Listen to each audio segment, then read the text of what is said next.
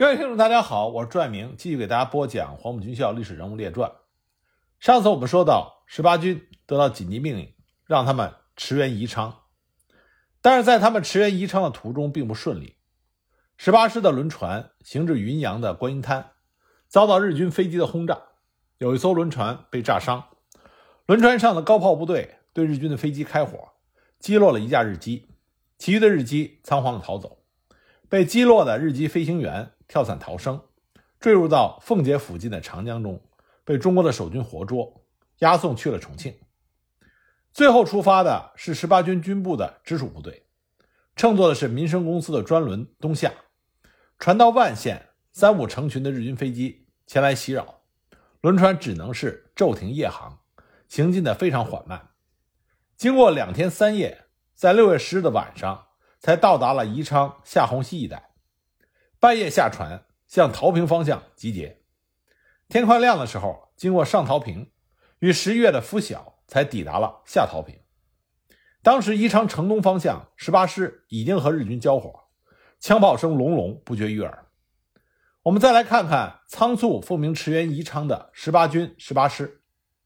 六月八日，满载着十八师官兵的轮船进入到三峡，十八师的师长罗广文在船上。召开了连级以上的军官会议，罗广文介绍了宜昌的情况，进行战前动员。紧接着，由师参谋长赵秀坤介绍宜昌外围地形的基本情况、战场联络、战斗准备和工事构筑的要求。罗广文在会上说：“这次我师奉命增援宜昌作战，时间仓促了一些，从接到命令到出发只有两天的时间，连集合开会、部署命令都来不及。”只能移到船上来开会，边走边开，各种作战准备有些不周到的地方一一提出来，立刻弥补充实。师部各处按职责迅速将在重庆领到的武器弹药、装备器械等，到宜昌前发放到连一级，充实第一线的部队。这次作战就地势来说，有有利的一面，也有不利的一面。有利的一面是西靠大山，南临长江，侧背。不用担心敌情，但是我们是背水阵，没有退路，是不利的。历史上背水阵打胜仗的不乏先例，我们要有置以死地而后生的气概，奋勇作战，为民族存亡而战。战斗到最后，没有命令绝对不能后退，我们必须全速前进，一一装备进入到阵地。六月八日深夜，十八师抵达宜昌，下船之后，师长罗广文。立即就率领师指挥部众人勘察宜昌城区和城郊的地形。当他来到江防军司令郭灿的指挥所的时候，看见工作人员已经将指挥所打包装箱，收拾一空，准备乘船西撤。罗广文对宜昌的布防情况是：五十四团守备城区，做好巷战的准备；五十二团和五十三团担任宜昌东边至镇静山阵地防守。为了指挥方便。罗广文率领副师长李钦若、师参谋长赵秀宽等人，将师指挥部设在镇静山的山头之上，师直属工兵营谢增勋作为预备队，在镇静山后设防。十八师的防线比较长，南至长江的江岸，北至镇静山。五十四团有一个营从重庆出发的比较晚，乘坐的是民生公司民贵轮，在十日的上午才到巴通。夜晚，民贵轮先停靠在宜昌的三油洞，下了一部分人，转身抵达宜昌港，从港口下人。五十四团的这个营在宜昌港下船上岸，立刻就进入到市区做巷战和固守的准备。那么幺九师师的师长宋瑞科在重庆接到命令，也乘坐民贵轮赶到宜昌。宋瑞科是十日晚在三油洞下船之后，徒步经南京关后坪到达前坪。向彭善报道，彭善把宋瑞科暂时留在军部。六月十日前，幺九九师到达了宜昌小西塔以西的桃坪一带，对当阳、远安方向实行警戒。六月十日，日军的十三、三十九和第三师团基本上形成了三路会攻宜昌的态势。上午十时三十分，日军十一军下达了攻占宜昌的命令。在日军十一军上午下达占领宜昌的命令之后，在南京的侵华日军总部作战参谋井本在中午乘坐飞机在宜昌的上空盘旋视察，主要的目的是想对宜昌的战略地位进行评估，以帮助中国派遣军总部决定是否长期占领宜昌。日军下达攻占宜昌的命令的时候，最接近宜昌城区的日军是靠近长江的第十三师团和池田支队。由于第三师团被中国军队死死地挡在了当阳西北的峡口一带，三十九师团距离宜昌的城区比较远。为了加强对宜昌城区的进攻，原部和一郎于次日晚专门下达了补充命令，让第三和第三十九师团各派出一部参加占领宜昌的战斗。这样的话，进攻宜昌的日军达到了两万多人。那么这也意味着，国军十八军十八师不足一万人。在宜昌城郊十几里的防线上，正面防守参与进攻宜昌的日军十三、三和三十九师团，加上池田支队，一共是两万多的日军，力量十分的悬殊。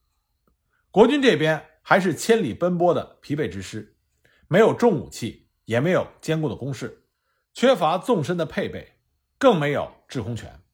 而日军这边不仅在人数上占有优势，并且蓄谋已久。经过了充分的准备，陆空火力强大，这场战斗的胜负显而易见，没有任何的悬念。六月十日下午，在宜昌城的东南，小规模的接触战已经开始了。日军沿着双连寺和龙泉铺公路进行进攻，在此布防的国军五十二团一个营，听说龙泉铺战事吃紧，抽调了两个连前往增援，这就造成这个营的防守兵力显然过于薄弱。罗广文得到报告之后，非常着急，命令师职工兵营、侦察连、机炮连和警卫连抽出两个排，组成了一个战斗队，由工兵营长谢增勋任队长，马千义任副队长，带队前往增援。他们推进到郭家场、杨岔路一带的时候，和日军的步兵相遇，双方交火。江中日本海军第一遣华舰队的炮艇向他们开炮，支援岸上陆军作战，两面受敌。作战十分的不利，危急关头，谢宗勋命令工兵将杨岔路江边的洋油罐炸穿，燃烧的洋油流入长江，火油浮于江面，借着流水和风势迅速烧向日军的炮艇。日军炮艇向下游仓皇躲避，来不及逃的炮艇即被烧毁。岸上的中国军队趁势发起猛攻，将日军击退，江北岸的危急暂时解除。六月十一日拂晓。在数十架飞机轰炸、数十门野炮、重炮轰击之后，日军发起了全面进攻。退守到国老背虎牙山的二十六军抵敌不支，渡江退向了红花套、五龙口。这支部队和第九战区赶来策应的三十二军、八军，在后来的宜昌防守战中，只能是隔岸观火。日军迫近宜昌的城郊，先是用飞机和炮兵。向十八师五十二团、五十三团轮番的轰炸，随后呢，步兵就向国军阵地展开了猛攻。由于国军阵地还没有构筑好防御工事，在日军猛烈的炮火之下，很多的士兵被翻起来的土石活埋，伤亡极为惨重。上午十时许，五十二团的右翼被攻破，一部分官兵被冲散，另一部分官兵溃退入城。日军乘势追击，向着飞机场强行推进。把山上国军守军和守城部队隔断，国军各守城部队和师指挥所的联络中断，形成了各自为战的局面。镇定山一时成为孤立的阵地。镇定山位于城区的北部，海拔一百二十点五米，是宜昌北部的屏障。敌我双方都知道这是战斗要地。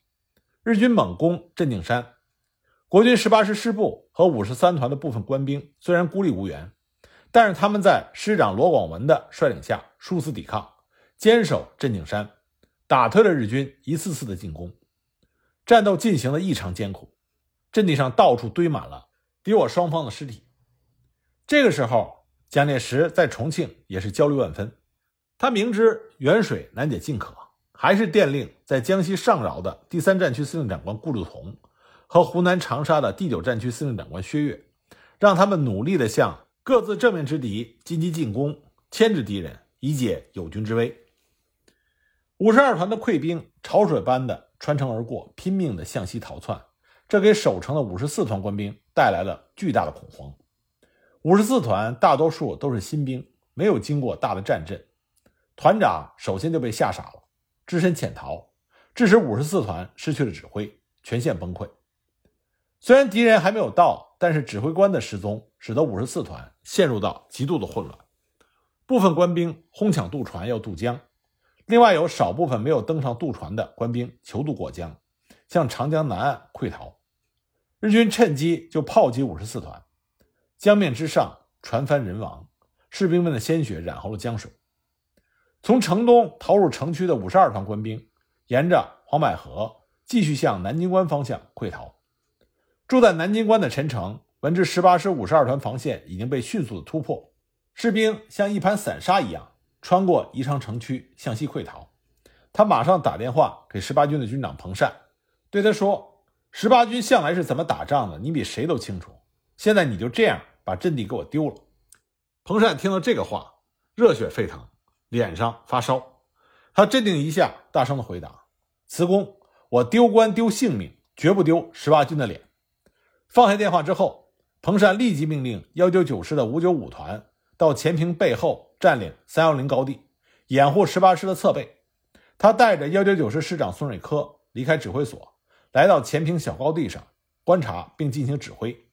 当时日军的炮弹不断的落在小高地上，十八军的军医处长王文明一再建议彭善和宋瑞科退到指挥所去，可是彭善置若罔闻，仍然是聚精会神的指挥战斗。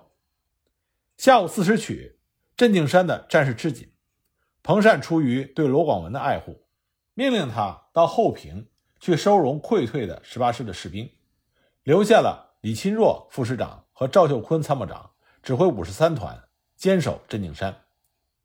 罗广文这个时候已经有了成人的决心，因此他一再向彭善要求把自己留下来，让副师长去收容。彭善呢，就向罗广文强调收容散兵的重要性。最后呢，让罗广文和副师长一起去收容溃兵，在南京关三幽洞一带组成新的防线。同时呢，彭山命令参谋长赵秀坤。和参谋主任汤国成留在镇定山上指挥。五十三团的团长张迪霞率领官兵坚守镇定山，奋勇杀敌，打退了日军一次又一次的进攻。增援的日军赶来，张团长被日军的子弹打中了右手腕，简单包扎一下，继续战斗。眼看着日军攻上阵地，张团长立刻率领团预备队冲上去拼刺刀，和日军展开了肉搏，终于将日军赶下山去。到了傍晚时分，日军集中炮火向镇定山五十三团的阵地猛轰。炮轰之后，攻山的日军动用了毒瓦斯，镇定山上的师掩蔽所早已经被日军的炮火摧毁成了一片废墟。守山的官兵也没有防毒面具，无法躲避，感觉到窒息难耐。十八师的参谋长赵秀坤怕死，佯装中毒倒地，被救护人员抬下镇定山，撤到了黄渤河的北岸。此时，山上国军守军和上级的联络中断。师参谋主任汤国成本来就胆小，看见日军疯狂的进攻，借此机会，他就以联络已经中断、保存实力为主，建议张团长率领着五十三团也撤下去。那么，张团长看见五十三团损失惨重，力不能支，因此就趁着夜色，率领着残部撤下了镇定山，退到了黄柏河的对岸。晚上十点左右。罗广文渡过黄柏河，来到前坪。彭山命令他将收容起来的溃兵重新组织起来，在南京关前坪、后坪一带布置了防守阵地。下半夜，湖北省主席严仲、南京关的陈诚指挥部也后撤到了宜昌县的太平溪。十八军的军部也从前坪向西撤到了三窑洞以北的兵场附近。六月十二日清晨，日军十三师团步兵幺幺六联队。和配属的三十九师团二三幺联队开始向宜昌的老城区发起了进攻。同时呢，日海军第一遣华舰队的炮艇也运送士兵在城区魁星楼附近的码头登陆。上午十时，日军步兵幺六联队左翼先头骑兵部队由城东杨岔路突入到宜昌城区中心地段，趾高气扬的日军骑兵炫耀着胜利，得意洋洋。没有想到，他们遭受到五十四团邓平营。一支部队的突然打击，一时之间狼狈不堪。五十四团邓平这个营的部队没有受到团长潜逃的影响，他们誓死保卫宜昌。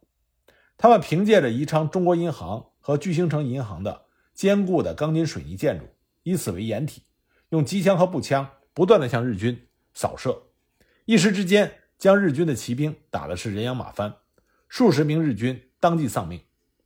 日军恼羞成怒，就向国军守军不断的进行反扑。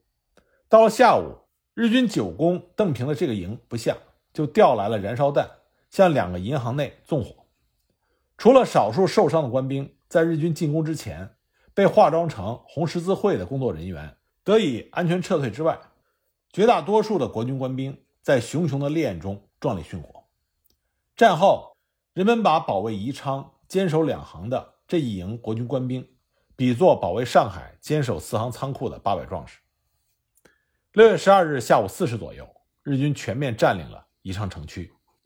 宜昌沦陷的时候。日军在宜昌犯下的罪恶罄竹难书。十二日在怀远路和光里一带，十三日在滨江路招商局一带，十四日在环城东路、环城南路一带，十五日在通惠路一带，十六日在大东门、大北门一带，一共烧毁了大小房屋达到了六七千栋。日军每天用卡车、马车、人力车把商店、公司和仓库的物资以及绞好的家具运走。然后放火烧屋，日军破城之后，大肆的奸掳烧杀，被杀的老百姓达数百人。大街上、长江边、西坝东侧干涸的河床之上，满目都是尸体，惨不忍睹。城区里大火弥漫，整整烧了三周，仍然没有熄灭。宜昌失守，看上去是陈诚的责任，但实际上原因是多方面的。首先，第五战区。以李宗仁为首的司令长官部，在枣宜战役打响之后，并没有意识到日军第二阶段的主要作战目标是要夺取宜昌。等李宗仁意识到日军意图的时候，他的司令长官部远在老河口，对战局的变化已经是鞭长莫及了。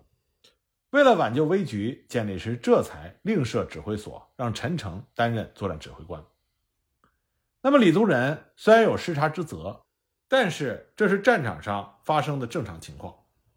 如果我们国军的指挥系统能够处处料敌先机的话，那么就没有艰苦卓绝的八年抗战。而陈诚临危受命之后，他派出自己最精锐的十八军负责守卫宜昌。可是十八军中最能打的十一师还没有归建，而彭善的军指挥部还远在重庆，因此十八军是匆匆忙忙上阵的。他们到了宜昌，甚至连防御工事都没有来得及修筑，就要抵抗日军的猛攻。尽管十八军是国军中的主力，但那是相对国军中其他部队而言，在敌众我寡、没有充足准备的情况下，以当时国军的装备，想要顶住日军势在必得的猛攻，这是完全不切实际的想法。因此，宜昌的失守虽然国人在心理上无法接受，但是。这是现实情况中不得不咽下的一枚苦果。宜昌的失陷对大后方陪都重庆构成了严重的威胁。城陷之日，国民政府大为震动，人心惶惶。不少躲在重庆的国民党元老拍着桌子说：“抗日将领不抗战，干脆换人换将。”当然，这里面也有个人针对陈诚之嫌。不过，自己手下嫡系的王牌十八军一天就丢了重庆的门户宜昌城。这让陈诚大出意外，事关重大，为了挽回危局，他立即就和第五战区司令长官李宗仁和第九战区司令长官薛岳一起商定，将该地区所有的部队都归陈诚指挥，准备反攻宜昌。随后，陈诚就进行了新的部署，在长江北岸，十八军驻防宜昌西北的南京关、小西塔地区，所属十一师归还建制。七十五军驻防土门垭以北地区，九十四军在鸦雀岭以北双林寺附近，所属五十五师归建。第二军驻防当阳西北地区，三十一集团军在荆门，三十三集团军在远岸以西，二十九集团军在远岸西北。在长江南岸，二十六军驻防宜昌对岸北斗山、安安庙、五龙口、沿江一线。七十三军在宜都松字太平口沿江一线。八十七军在公安、石首、金里一线，全军准备从驻防地发起反攻。那么日军攻占宜昌之后，也形成了新的作战态势。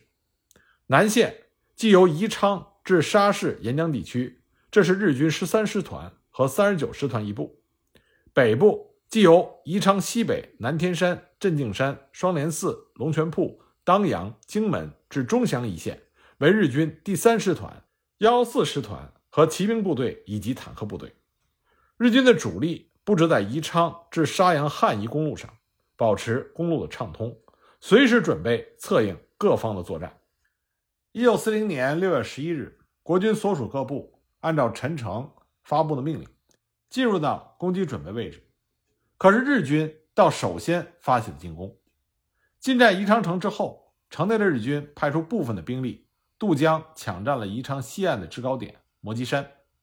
这个山和宜昌东面的东山对峙，在山头上就可以俯瞰宜昌城区。占领摩基山和赵家岭。就可以保证宜昌城内的活动安全。那么，国军第二军和九十四军、七十五军就以日军十三师团的主力和第六师团一部，在这一带拼死作战，尤其是以鸭雀岭一带的战斗尤为激烈。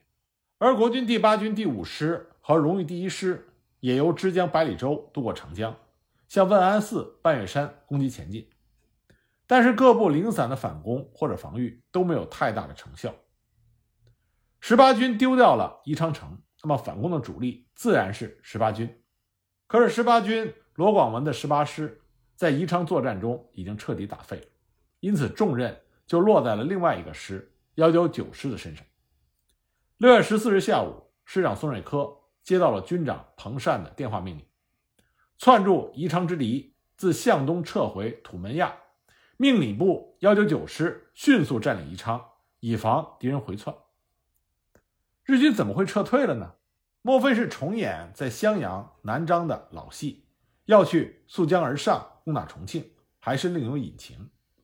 尽管敌情不明，但日军终究是要撤了，所以孙瑞科立即命令手下的三个团迅速的图涉黄百合，到小西塔附近集结，准备占领宜昌城。孙瑞珂当时只留了一个参谋长在黄家沟看家，命令五九七团。先到将军岩、南明山占据阵地，掩护全师开进。然后他亲自率领手下的三个团长张子云、唐立时、罗国良和中校作战参谋黄继明，积极的赶赴第一线。孙瑞珂这个时候留了一个心眼儿，他要亲眼的看到日军的敌情状况。到了南明山，孙瑞珂用望远镜一看，镇静山和东山的日军并没有撤走，反而正在加强攻势。但是因为有上峰的命令，所以宋瑞珂和他的手下团长们认为这是日军的掩护部队，怕被国军包围，所以在加强攻势。他们应该不失时机予以截击，防止日军逃窜。在这种情况下，宋瑞珂就下达了命令，要求手下各团以东山寺、招商码头为攻击目标，五九六团为左纵队，由小西塔出发，沿着川汉路基。向着大娘子港、东山寺攻击前进，占领东山寺之后，由一部据守东山，主力进击招商码头，截断日军东窜归路。五九七团为右纵队，以一部佯攻镇定山，牵制山上之敌，主力经由该山的南端直捣飞机场，而后攻占北门和东门，务必使城内的日军不得逃脱。五九五团为师预备队，随着战斗情况进展，经金家堤。大娘子岗向东山寺推进，这个安排完全是要进宜昌城的部署。那么他手下的几个团长领命就走了。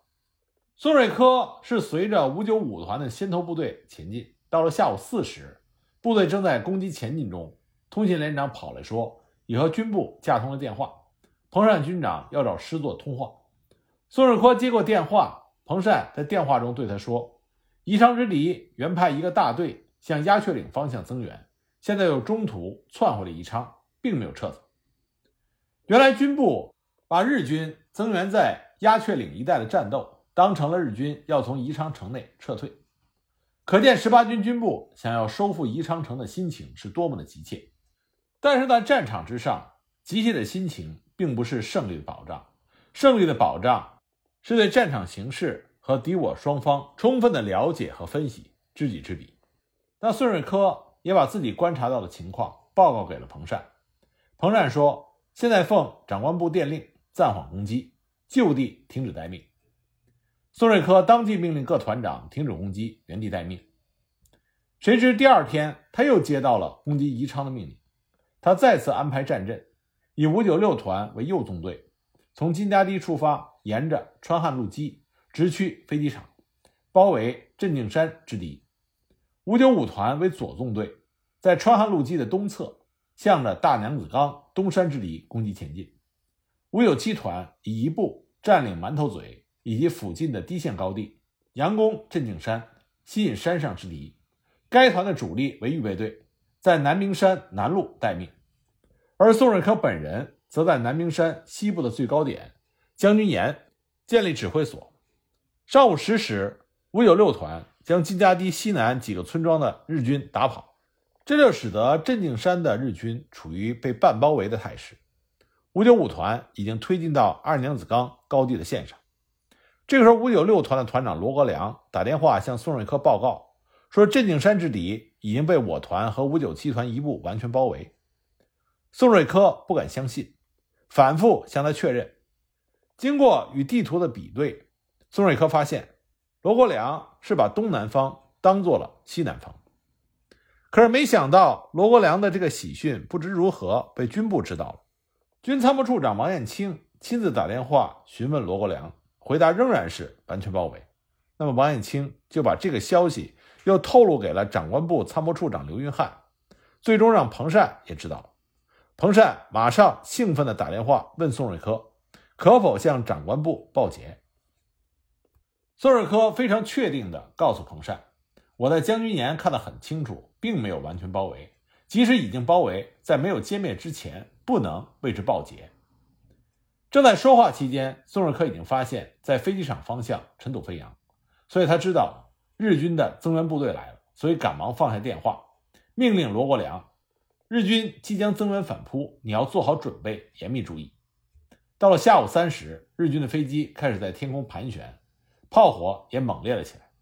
果不出宋瑞科的所料，日军开始反扑，镇静山之敌也用火力掩护反攻的日军。五九六团的官兵坚决抵抗。这才把日军阻止在了镇静山大娘子岗的中间地区。罗国良团受到夹击，无法进展。为了避免伤亡过大，到了黄昏之后，宋瑞科命令五九五团先撤到金家堤占领阵地，掩护五九六团转移到金家堤以东高地线上占领阵地。这场闹剧也就结束了。彭善和长官部空欢喜了一场。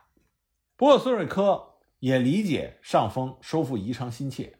所以呢，他见白天没有成功，决定从五九五团和五九七团各挑选了一百人组成了敢死队，由两位营长率领进行夜袭，并且交代他们说，每队分成五个组，以有作战经验的连排长任组长，带组手榴弹，争取把镇静山拿下来。那么五九五团的敢死队由镇静山东路摸了上去，五九七团的敢死队是由镇静山的东北角摸了上去。凌晨时分，两个敢死队都摸到了山上，和日军打了起来。很快就进行肉搏白刃战，战斗十分激烈。但是拂晓时分，日军增援反扑，敢死队被迫撤了回来。第二个晚上，两支敢死队再次夜袭。宋瑞科说：“各团各出一个营，随在敢死队之后，到镇静山山路埋伏。等敢死队摸上山，一拥而上，把镇静山一定要拿下来。”师部和敢死队相约，占领镇静山之后发红色信号弹三枚。那么宋瑞科安排的这次夜袭，到底能不能拿下镇静山呢？我们下一集再继续给大家讲。